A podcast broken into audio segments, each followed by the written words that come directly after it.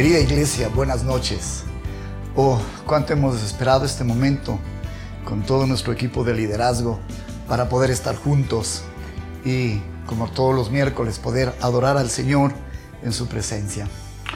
Ah, no son días fáciles, son días donde como hombres enfrentamos dificultades que estamos viendo a cada paso.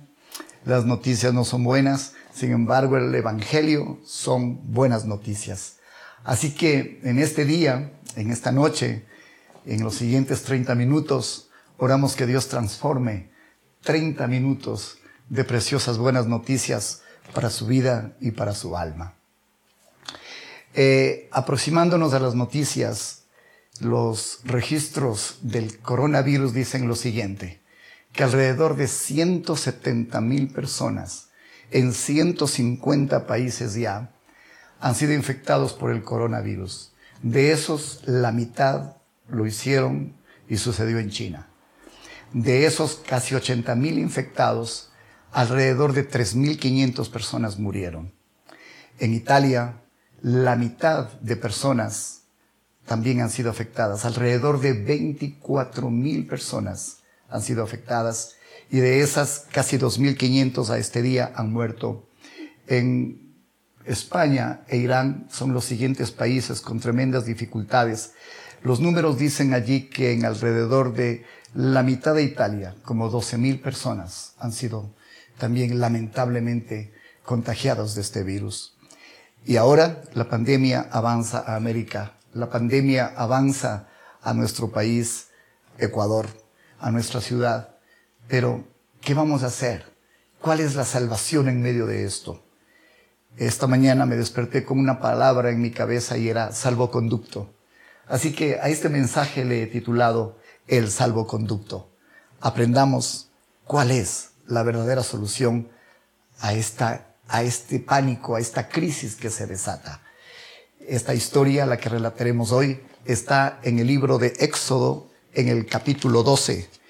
Y la escritura nos relata acerca de la Pascua. Vamos a leer algunos párrafos de la escritura, de donde sacaremos algunas lecciones que sin duda serán de bendición para todos nosotros. No olvide el salvoconducto. Eh, un sinónimo de salvaconducto es salvaguardia, es seguro. Un salvoconducto es un documento expedido por quien tiene autoridad y que permite permanecer en un lugar sin riesgo y bajo amparo. Voy a repetir esa definición. Salvoconducto, un documento expedido por quien tiene autoridad y que nos permite permanecer en un lugar sin riesgo y bajo amparo. Me pregunto, ¿habrá algún salvoconducto para enfrentar esta crisis de este virus que ataca el planeta entero? Nadie jamás habría imaginado que en pleno siglo XXI, con todo el avance tecnológico y médico, hoy las naciones enteras tendrían que declarar círculos epidemiológicos, tendrían que declarar cercos para que esta epidemia no avance. ¿Podríamos haber imaginado alguna vez que llegaríamos al punto de tener que estar en nuestras casas recluidos porque afuera ronda la muerte? Nadie habría podido imaginar eso. Sin embargo, hoy el mundo entero está mostrando su vulnerabilidad. Esta sociedad moderna que pretendía tener todo bajo control huye desfavorida frente a un ataque y a un enemigo invisible. Esta noche Queremos que juntos aprendamos acerca de la bendición de este salvoconducto. La historia se remonta al pueblo de Israel cuando había sido en una forma injusta oprimido por Faraón y cuando Dios tiene que desplegar diez plagas para mover el corazón, la testa dura de Faraón y hacer que su pueblo Israel fuera liberado para adorarle en el desierto. Ninguna de las nueve plagas lograron quebrar la voluntad férrea de Faraón. En la décima plaga iba a suceder algo muy doloroso, algo muy penoso. Cada primogénito moriría de los hijos de Faraón, de los hijos de Egipto. el pueblo de Israel, ¿qué pasaría con ellos? A menos que hubiese un salvoconducto, también morirían. En esa noche, en ese día, en el día llamado de la Pascua, que está en Éxodo capítulo 12, apareció el salvoconducto. Veamos qué sucedió. Mientras los israelitas, Éxodo 12.1, todavía estaban en la tierra de Egipto, el Señor dio las siguientes instrucciones a Moisés y Aarón. A partir de ahora, este mes será el primer mes del año para ustedes. Anuncien a toda la comunidad de Israel que el décimo día de este mes, cada familia deberá seleccionar un cordero o un cabrito para hacer un sacrificio, un animal por cada casa. El salvoconducto estaba en camino. Si una familia es demasiado pequeña para comer el animal entero, lo compartirá con una familia vecina. Dividan al animal según el tamaño de cada familia y la cantidad de cada uno que cada uno pueda comer. El animal seleccionado deberá ser un macho de oveja o de cabra de un año y que no tenga ningún defecto. Cuiden bien el animal seleccionado hasta la tarde del día 14 de este primer mes. Entonces toda la asamblea de la comunidad de Israel matará su cordero o cabrito al anochecer. Después tomarán parte de la sangre, la untarán en ambos lados y en la parte superior del marco de la puerta de la casa donde come el animal. Esa misma noche asarán la carne al fuego, la comerán acompañada de hojas verdes y amargas y pan sin levadura. No comerán nada de la carne, ni cruda ni hervida en agua. Asarán el fuego del animal entero con la cabeza, patas y entrañas. No dejen ninguna sobra para el día siguiente. Quemen todo lo que no hayan comido antes de la mañana. Estas son las instrucciones para cuando coman esa comida. Estén totalmente vestidos. Lleven puestas las sandalias y tengan su bastón en la mano. Coman deprisa porque es la Pascua del Señor. Esa noche pasaré por la tierra de Egipto y heriré de muerte a todo mi primer hijo varón y a la primera cría macho de los animales en la tierra de Egipto. Ejecutaré juicio contra todos los dioses de Egipto, porque yo soy el Señor. Pero la sangre sobre los marcos de las puertas servirá de señal para indicar las casas donde ustedes estén. Cuando yo vea la sangre, pasaré de largo. Esa plaga de muerte no los tocará a ustedes cuando yo hiera la tierra de Egipto. El salvoconducto aquel día fue un cordero. El salvoconducto fue un cabrito. Inocente. Debía ser sin defecto. Esto nos está hablando de que la salvación en medio de la angustia es Jesucristo. Cuando Juan el Bautista vio a Jesús venir al Jordán para ser bautizado, dijo, este es el Cordero de Dios que quita el pecado del mundo. Jesucristo es el Cordero. Y la sangre de este cordero de Éxodo 12 tenía que ser derramada y untada en los dinteles de las puertas de las casas de los israelitas. Como la historia continúa, veremos que más tarde opera todo, se desencadena todo un, un evento de muerte, una tragedia dramática en toda la tierra de la potencia mundial que era Egipto en aquel tiempo. Sin embargo, en las casas de aquellos que habían creído en el Cordero y que habían creído en la sangre del Cordero, algo sucedió. Dios dio una alternativa. Dios dio el salvoconducto. Queremos que esta noche ustedes se vayan de este lugar. Queremos que esta noche Ustedes al llegar a casa, queremos que esta noche ustedes que nos acompañan en esta señal, sepan y vivan la experiencia de esta provisión divina que hará que a nosotros no nos toque lo que el mundo está sufriendo. Se ha dicho que la tragedia en Latinoamérica, en nuestros países, podría ser más grande. Bueno, esa no es la última palabra. La última palabra la tiene Dios. Así que la Pascua, el Cordero, y la sangre son nuestro salvoconducto. Antes de continuar, quiero mencionar un poquito de lo que dice la escritura en el versículo 14. Este será un día para recordar. Cada año, de generación en generación, deberán celebrarlo como un festival especial al Señor. Esta es una ley para siempre. Durante siete días tendrán que preparar sin levadura todo el pan que coman. Cualquiera que coma pan con levadura en esos siete días del festival quedará excluido de la comunidad de Israel. El primer día del festival y también el séptimo. Todo el pueblo celebrará un día oficial de Asamblea Santa. Está prohibido hacer cualquier tipo de trabajo en esos días, excepto para la preparación de los alimentos. Celebren el festival de los panes sin levadura, porque les recordará que este mismo día yo saqué a sus grandes multitudes de la tierra de Egipto. Ese festival será para ustedes una ley perpetua. Celebren este día de generación en generación. Celebren este día de generación en generación. Tendrán que preparar sin levadura todo el pan que coman desde la tarde del día 14 del primer mes hasta la tarde del día 21 de ese mismo mes. Durante esos siete días no debe haber ni un rastro de levadura en sus casas. Cualquiera que coma algo preparado con levadura durante esa semana será excluido de la comunidad de Israel. Estas ordenanzas se aplican tanto a los extranjeros que viven entre ustedes como a los israelitas de nacimiento. Durante esos días no coman nada que tenga levadura.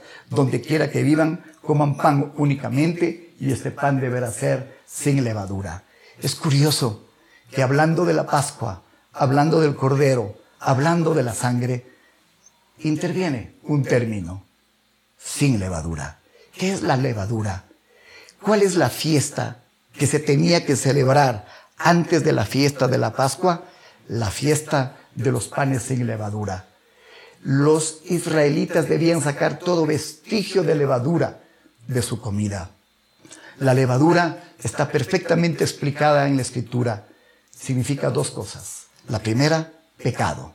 La segunda, las tradiciones de los hombres que invalidan la palabra de Dios. Lo dijo Jesús en Marcos capítulo 7. ¿De qué sirve que usted y yo creamos en la Pascua? ¿De qué sirve que usted y yo tengamos la certeza que la sangre guardará nuestras casas? ¿De qué sirve que usted y yo creamos en el Cordero si acaso la levadura está dentro de nuestros muros? Antes de la Pascua, los panes sin levadura. Antes de la salvación, antes de la salvaguardia, la levadura tiene que ser sacada. El pecado nos separa de Dios. El pecado neutraliza la gracia y el favor de Dios. El pecado confesado da puertas abiertas para que el salvoconducto funcione. Este ser superior que tiene potestad para darnos protección y que caminemos con seguridad y con amparo, funciona sacando primero la levadura. Los panes sin levadura, recuerde, se celebraban antes de la Pascua. El tercer punto que quiero mencionar en mi mensaje tiene que ver con las instrucciones que Dios le dio, cómo ese salvoconducto funcionó, cómo funcionaría, cómo funcionó y para nosotros en este tiempo, cómo funcionaría. Éxodo capítulo 12, versículo 21 hasta el 30. Vamos a leerlo. Luego Moisés mandó a llamar a todos los ancianos de Israel y les dijo, vayan, seleccionen un cordero o un cabrito por cada una de sus familias y maten el animal para la Pascua. Dejen escurrir la sangre en una vasija. Después tomen un manojo de ramas de hisopo y mojenlo en la sangre. Con el hisopo unten la sangre en la parte superior y en ambos lados del marco de la puerta de sus casas. Que nadie salga de la casa hasta la mañana, pues el Señor pasará por la región para herir de muerte a los egipcios. Pero cuando Él vea la sangre en la parte superior y en ambos lados del marco de la puerta, el Señor pasará de esa casa de largo. No permitirá que su ángel de la muerte entre en las casas de ustedes y los hiera de muerte. Atención con esto. Recuerden estas instrucciones son una ley perpetua que ustedes y sus descendientes deberán obedecer para siempre. Cuando entren en la tierra que el Señor ha prometido que les dará, seguirán celebrando esta ceremonia. Entonces sus hijos preguntarán, ¿qué significa esta ceremonia? Y ustedes contestarán, es el sacrificio de la Pascua del Señor, porque Él pasó de largo las casas de los israelitas en Egipto y aunque hirió de muerte a los egipcios, salvó a nuestras familias. Cuando Moisés terminó de hablar, todos los presentes se postraron hasta el suelo y adoraron. Hmm.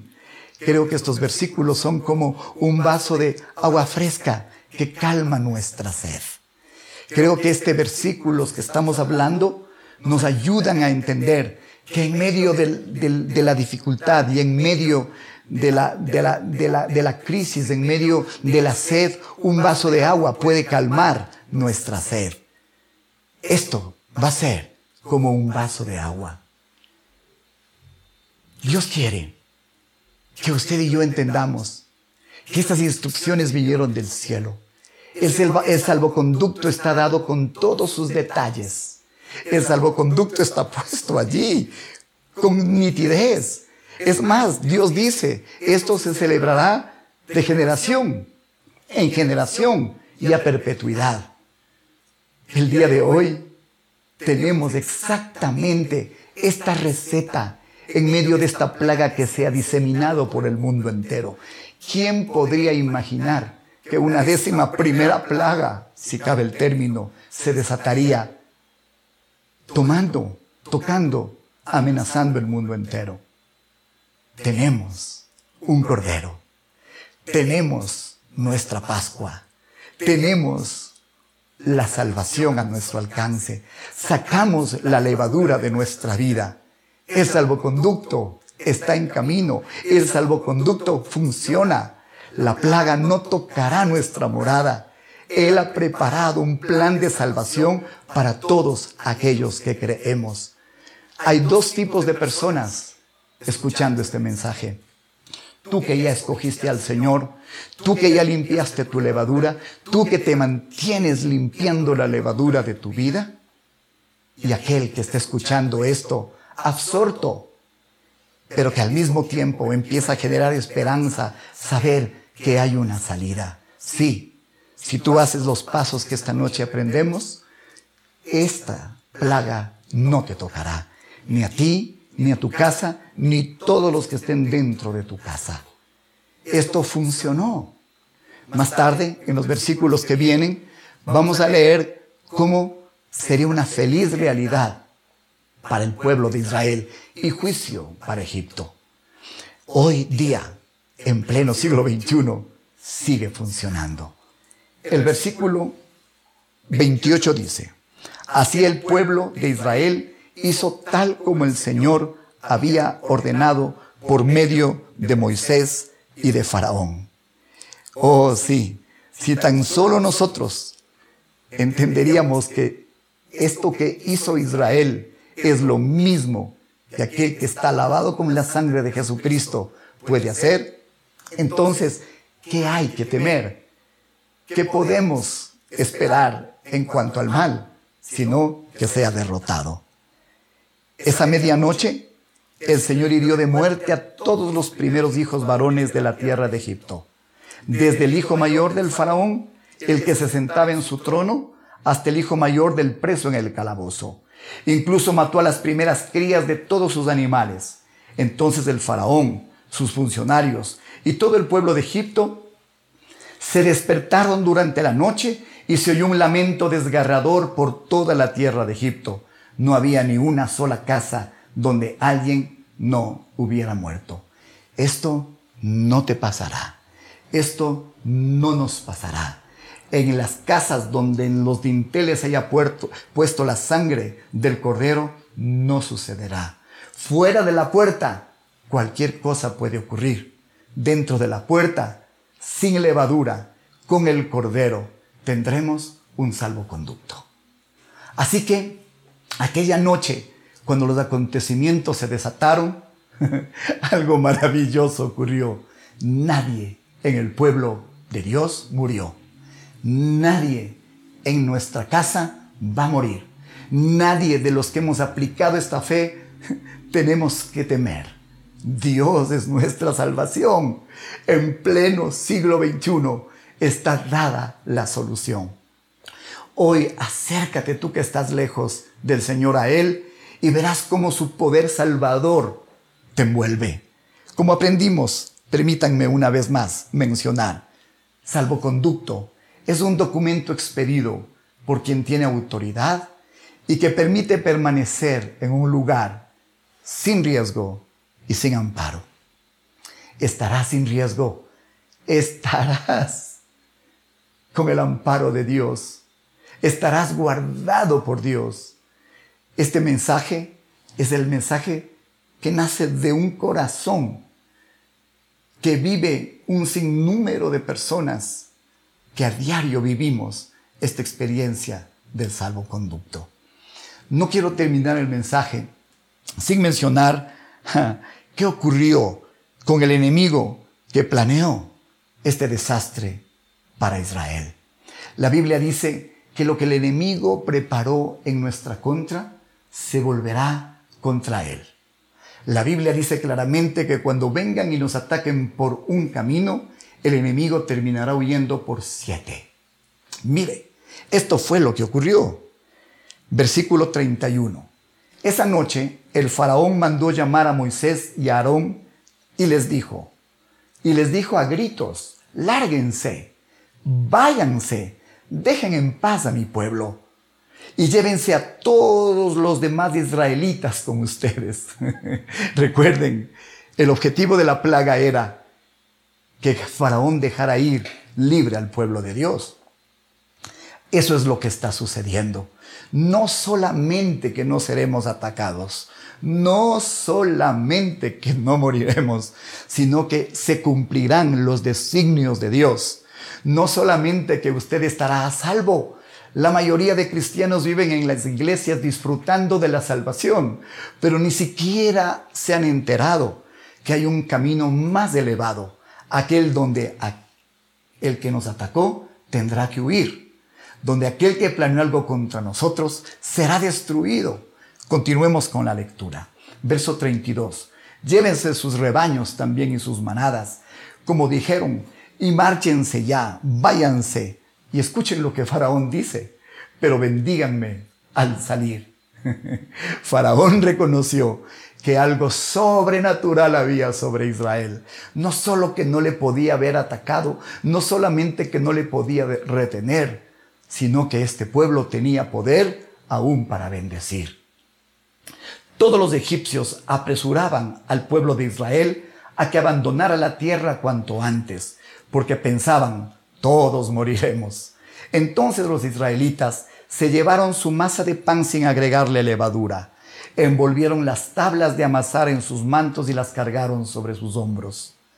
Los israelitas hicieron lo que Moisés les había indicado pidieron a los egipcios ropa y objetos de plata y oro. Sí, como me está escuchando. No solamente que no saldrían huyendo, no solamente que saldrían en una forma ordenada, victoriosa y con la frente arriba, sino que saldrían enriquecidos. Dios les dio favor a sus hijos, hasta el punto que Egipto fue despojado de sus riquezas y el pueblo de Dios salió, además de victoria, con provisión. ¿No le dice esto a usted algo?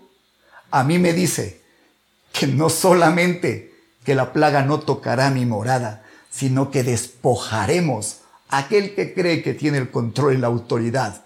No solamente que no pasará nada dentro de nuestros hogares, sino que gran provisión viene a nuestro favor en este tiempo. ¿Cuándo habríamos imaginado que podríamos empezar a ministrar como lo estamos haciendo a través de estos medios? Ah, las riquezas han empezado a funcionar. Estas herramientas que nunca habíamos usado se empiezan a movilizar a nuestro favor. ¿Cuándo habríamos imaginado que no tener la posibilidad de reunirnos iba a facultar que podamos sentarnos en nuestras casas, orar juntos, proclamar juntos y que nuestra fe invariable permanezca y determine el rumbo de las cosas. Mire este mensaje. No se encierra en un auditorio para que escuchen dos mil personas, alrededor de dos mil personas un domingo. No tiene límites, se desborda hasta donde Dios quiera que ocurra. Como Él dijo, el conocimiento del Señor llenará toda la tierra como las aguas que cubren el mar. Yo no sé hasta dónde llega este mensaje, pero sé que viene de Dios y sé que es el salvoconducto para todos aquellos que en él esperan. Para finalizar, dice la escritura, esa noche el pueblo de Israel salió de Ramsés y emprendió viaje hacia Sucot. Eran como unos 600 mil hombres, además de mujeres y niños. ¿Sabe? El pueblo de Israel que había comenzado bajando en el anterior faraón, que no fueron más de 72 personas, la familia de Jacob, hoy eran entre 2 y 3 millones de personas. En la promesa de la multiplicación se había realizado. Ahora tenía que cumplirse la promesa de la seguridad. Y la promesa de la seguridad aquel día cobró vigor. Aquel día ellos salieron en seco del Mar Rojo. Ellos salieron librados de la mano del faraón. Ellos salieron bendecidos y enriquecidos de la esclavitud a la libertad. ¿No le dice eso algo a usted? A mí me dice que es el estilo de vida que puedo vivir. Con ellos salió una gentuza que no era israelita, junto con grandes rebaños y manadas hornearon pan plano de la masa sin levadura que habían sacado de Egipto. La masa no tenía levadura porque los israelitas fueron expulsados de Egipto con tanto apuro que no tuvieron tiempo de preparar pan ni cualquier otro alimento. Permítame insistir una sola vez más. La palabra sin levadura, sin levadura, le dice algo sin pecado sin los mandamientos de los hombres que invalidan la palabra de Dios, sin levadura. El pueblo de Israel había vivido 430 años en Egipto. De hecho, fue precisamente el día en que se cumplían los 430 años que toda esa gran multitud del Señor salió de Egipto. Esa misma noche, el Señor cumplió su promesa de sacar a su pueblo de la tierra de Egipto. Así que esa noche le pertenece a Él y por eso todos los israelitas deberán conmemorarla cada año de generación en generación. El enemigo fue destruido. El enemigo no solamente que no pudo cumplir aquello que había planeado, el enemigo tuvo que soltar al pueblo de Dios. El Salmo 18 dice, el enemigo será destruido. El enemigo no podrá tener ventaja. El enemigo será echado fuera. Dios en su poder y en su gracia hará gran temor y consternación en, él cuando nos ataque. El Salmo 18, 29 dice, contigo Dios desbarataré ejércitos, contigo Dios asaltaré los muros. El 32 Dios es el que me ciñe de poder, quien hace perfecto mi camino, quien hace mis pies como de siervas y me hace estar firme sobre mis alturas, quien adiestra mis manos para la batalla, para entesar con mis brazos el arco de bronce. Perseguí a mis enemigos, los alcancé, no volví hasta acabarlos, los herí de modo que no se levantasen, cayeron debajo de mis pies pues me ceñiste de fuerzas para la pelea, has humillado a mis enemigos debajo de mí. Has hecho que mis enemigos me vuelvan las espaldas para que yo destruya a los que me aborrecen. Querida familia de Dios, el salmo casi termina diciendo, viva Jehová y bendita sea mi roca, enaltecido sea el Dios de mi salvación, el Dios que venga a mis agravios y somete pueblos debajo de mí el que me libra de mis enemigos y aún me eleva sobre los que se levantan contra mí. Me libraste de varón, de varón violento. Por tanto, te confesaré entre las naciones, oh Señor. Este es el salvoconducto. Esta es la salida que tenemos el día de hoy. Saldremos victoriosos saldremos bendecidos. El enemigo, el enemigo no podrá contra nosotros. Habrá perdido terreno después de este ataque. Habrá venido por un camino, habrá huido por siete. saldremos libres, protegidos, guardados por Dios. Él es nuestro libertador. Él es aquel que en su poder y autoridad nos hace pasar en salvaguarda. Iglesia, que el Señor fortalezca su fe. Iglesia, que el Señor levante su alma. Iglesia, que usted tenga el poder y la autoridad para que todos aquellos que están a su alrededor puedan saber estos testimonios y tener esta libertad. A usted que está esta noche, a usted que está escuchando este mensaje después de esta noche, queremos decirle, el salvoconducto está a su alcance. Voy a hacer una oración. Quiero animarle. Incline su rostro. Doble sus rodillas donde está escuchando, viendo esto. Y en santa piedad vamos a pedirle a Dios, clamémosle a Dios que nos perdone y que nos dé una oportunidad. Incline su rostro y repite esta oración después de mí. Señor Jesús, te doy gracias. Hoy entiendo que eres el Cordero de Dios. Hoy entiendo que tu sangre puede protegerme.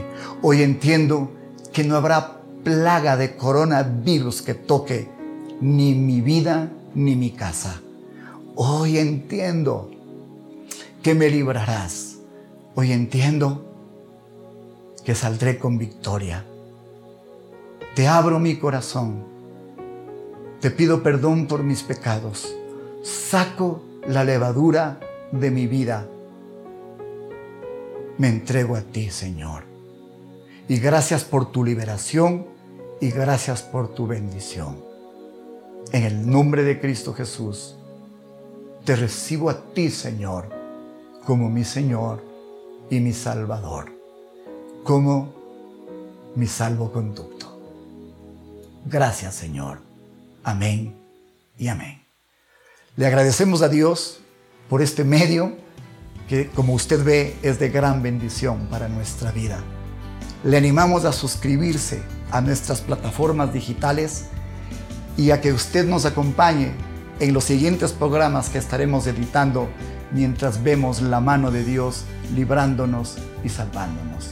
Bendiciones a todos y no olvide, el salvoconducto está provisto. Buenas noches.